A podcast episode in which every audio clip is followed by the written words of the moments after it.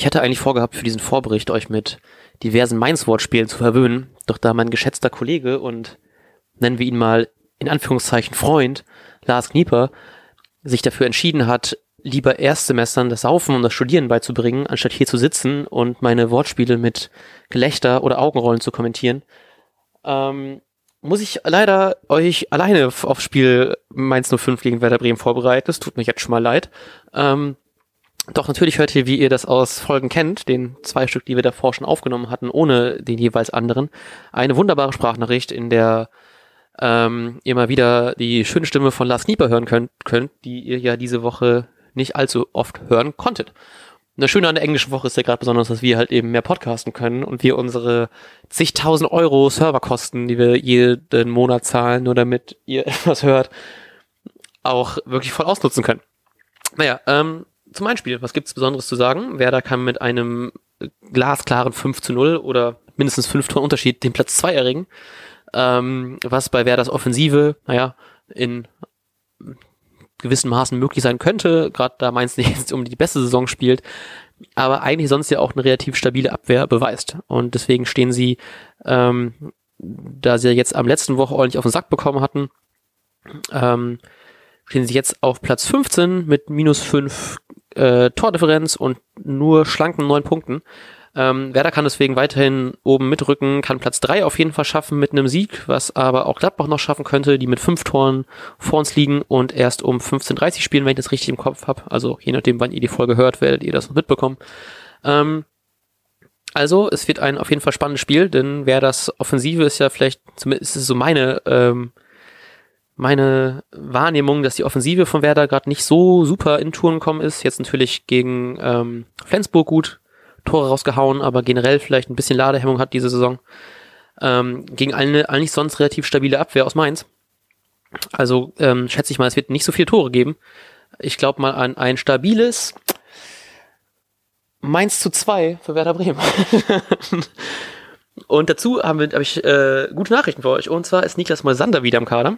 Das heißt, wir haben, können auf unsere super Vierer Abwehrkette mit unserem finnischen Co-Captain wieder zurückgreifen. Also heißt, in meiner Aufstellung wird mich Augustinsson spielen, neben Moisander, Velkovic und rechts außen Gebre Selassie. Dahinter ist es der gute Philipp Bargfriede, der Nuri Shahin ersetzt. Ähm, davor Maximilian Eggestein und Davy Klaassen. Und dann kommen zwei neue Startelf, Bundesliga Startelf Spieler rein ähm, die ein Top-Spiel gemacht haben gegen Weiche Flensburg. Ich rede auch keinen Zug Wortwitz mehr, der Zug ist schon lange abgefahren. Ähm, und zwar Keins und Martin Harnik werden spielen, die ja beide ein sehr gutes Spiel gemacht haben gegen die Weiche. Und vorne macht es dann wieder Max Kruse, der hoffentlich jetzt endlich mal sein erstes Saisontor reinhaut und vielleicht auch einfach davon fünf, sechs macht. Dann kann man mal wieder sagen, man steht mal wieder mehr als eine Nacht auf Platz zwei. Was jetzt auch nicht so unbedingt unser krassester Anspruch ist, gerade nach dem 2-6 äh, gegen Leverkusen, was ihr hoffentlich alle schon vergessen habt. Ähm, aber er könnte sich auch mal für seine doch guten Leistungen mal wieder mit dem Tor belohnen. Und wie Lars Knieper das sieht und wie traurig er darüber ist, über die Rashica-Auslassung aus dem Kader, von die er zur Aufnahme seiner Sprachnachricht leider noch nie wusste, Heißt, ihr werdet wahrscheinlich Rashica drin haben. Ich glaube, ich habe nämlich hab eine Sprachnachricht, wenn du diese Folge hörst, Nieper, ähm, vor ein paar Tagen oder vor ein paar Stunden. Nee, warte. Ich, glaub, ich, ich nehme jetzt am Sonntag auf. Ich habe sie Freitag gehört. Heißt, ich habe jetzt schon alles vergessen. Ähm, was du gesagt hast, das tut mir jetzt schon leid. Aber ähm, ich wünsche euch trotzdem ganz viel Spaß beim Spiel und ganz viel Spaß bei dieser Sprachnachricht vom guten Lars Knieper. Und wir hören voneinander, wahrscheinlich wieder in Co-Produktion am Montag, glaube ich, oder so. Das besprechen wir und ähm, schreib mir mal Knieper, wann du überhaupt kannst. Muss ich nicht extra mit dir schreiben, wenn du diese Folge hörst. Ich wünsche viel Spaß und sag ciao. Hallo Freunde, ich äh, schicke Grüße von gefühlt irgendwo aus dem Wald. Ich weiß ehrlich gesagt selbst gar nicht, wo ich hier bin. Ähm, es tut mir auch leid, dass ich quasi schuld bin, dass die letzten, mittlerweile sind es drei Vorberichte nicht so ganz äh, ich würde sie Premium-Ausgaben nennen. Es waren nicht so die ganz die besten Vorberichte und es lag immer an mir und nicht an dem äh, netten Matti, der euch heute begleitet hat.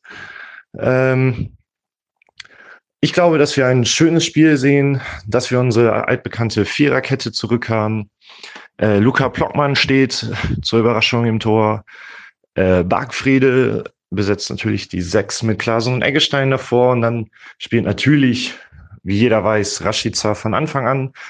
Keins hat zwar eine starke Leistung gezeigt, aber durchgespielt im Pokal. Deshalb glaube ich nicht, dass er von Anfang an spielt, sondern als Joker reinkommen wird. Ähm, dagegen ist Harnik zurück und hat sich direkt zurückgemeldet mit zwei Toren. Deshalb glaube ich, dass er den reinrückenden Flügel besetzen wird. Ähm, und hoffe auf einen äh, souveränen 2-0-Erfolg der besten Mannschaft der Welt und wünsche euch ein schönes Spiel und ein schönes Wochenende. Und ich bin mir sicher, Matti hat euch eine super Folge geliefert. Und jetzt läuft der Ball.